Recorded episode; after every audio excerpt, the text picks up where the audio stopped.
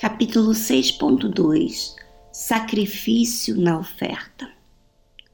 Na oferta de sacrifício, a materialização da fé sobrenatural. Obviamente, não estamos tratando apenas do sacrifício perfeito relacionado às ofertas econômicas, mas tudo o que é oferecido a Deus por meio do sacrifício. O sacrifício no comportamento em relação a Deus e aos semelhantes, por exemplo. Seja na obra espiritual, seja na obra secular, conforme escrito.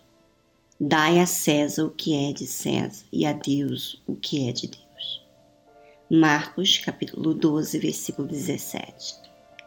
Não adianta a pessoa ser fiel somente na igreja ou diante dos irmãos e ser infiel à esposa, ao marido, à família ou no trabalho, etc.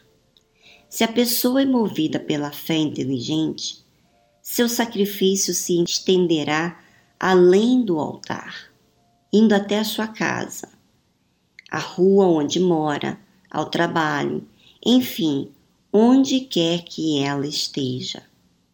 Sua conduta deve ser sua oferta contínua de sacrifício. Assim, se não ganhar almas pela fala, o fará pelo seu comportamento exemplar. Isso é fé sobrenatural prática. Como recompensa, acontece o mesmo com as promessas divinas, que deixam de ser teóricas e passam as reais na vida dessa pessoa. Quer dizer, a lei física de ação e reação, descoberta por Newton, também se aplica no campo espiritual, ao nos provar que, para cada ação, há sempre uma reação, oposta de mesma intensidade. O Espírito Santo ensina a mesma lei da seguinte maneira: aquilo que o homem semear, isso também se fará. Gálatas capítulo 6, versículo 7. Na prática, isso nos leva a dizer que se a fé de alguém na promessa de Deus é puramente teórica, então o cumprimento da mesma na vida desses alguém também será teórico. Porém, se a fé na palavra de Deus é colocar em prática, então a resposta divina também será cumprida. Dai e dá-se-vos-á. Lucas, capítulo 6, versículo 38. Uma questão de justiça divina que depende da ação da fé. A fé sobrenatural exige a atitude do sacrifício por causa da sua natureza espiritual. Não é o que acontece com a fé emotiva, que repulsa qualquer tipo de sacrifício, porque sua natureza humana é naturalmente egoísta. Se o assunto é fé sobrenatural, então a atitude tem de ser sobrenatural. Abraão, Jefté, Daniel, Sadraque, Mesaque e Abidnego são alguns exemplos extraordinários de fé, na qualidade de suas ofertas de sacrifícios. Mostraram a qualidade de fé que agrada a Deus. Além de significar dependência total da parte do fiel Altíssimo. É a forma mais convincente aos olhos do mal de provar que o ofertante decidiu dedicar sua vida 100% a Deus. No sacrifício está a vida do sacrificante. Caso o sacrifício seja imperfeito, como foi de Caim, significa que a confiança em Deus também não é total. Caim ofereceu oferta sacrificial, mas nela faltou o elemento mais importante do sacrifício, que é o sangue. No sangue está a vida da oferta. Ele é sinal de parceria com Deus.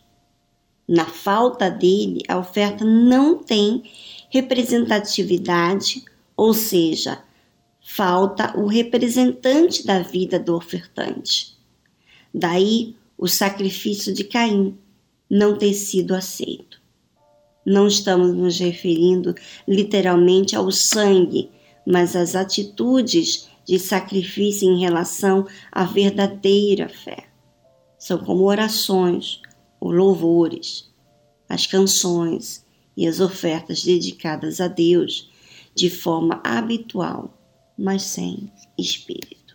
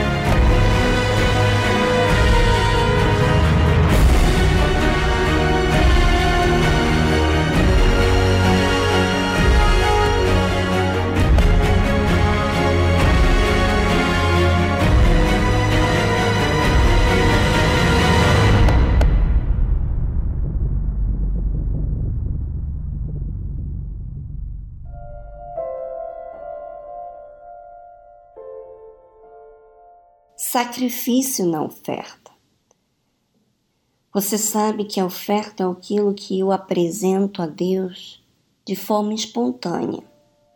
Então, quando eu faço de forma espontânea, é como eu sou no meu dia a dia, como eu sou como esposa, como eu sou como serva de Deus, como eu sou na igreja, como eu sou em casa, como eu sou no trabalho, com as pessoas com quem eu relaciono, que trabalham comigo, enfim, tudo isso, como eu escolho ser, aquilo que eu guardo, aquilo que eu ofereço, revela que tipo de consideração ou que tipo de compromisso eu tenho com Deus.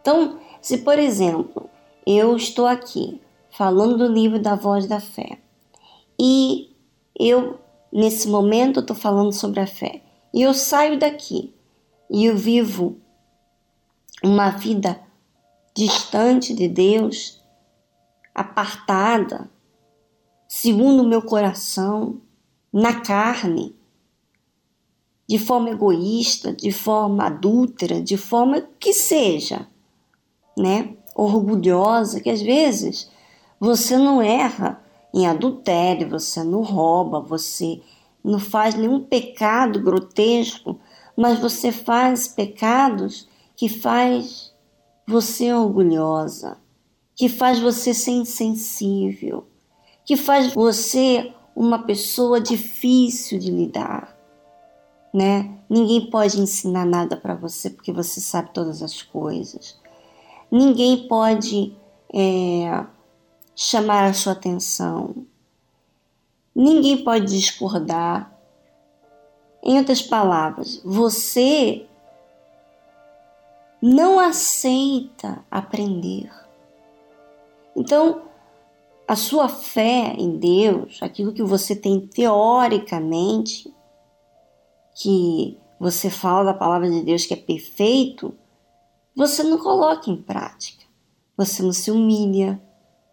Você não exercita a fé. Você apenas fala do que diz a Bíblia, mas você não tem experiências entre você e Deus. Se tem alguma experiência sobre necessidade, de repente, porque você foi curada, porque você passou por momentos difíceis e Deus respondeu a sua oração, mas você está completamente descompromissada em olhar para dentro de você. Então, essa oferta de sacrifício não existe. Em outras palavras, a sua fé Assim como você fala de forma teórica, você age de forma teórica. A sua oração é religiosa, o seu comportamento é religioso. As suas palavras são religiosas e a sua vida é religiosa, que é o que meu pai fala aqui, né? Que para cada ação há sempre uma reação. Quer dizer, o que o homem semear, isso também se fará.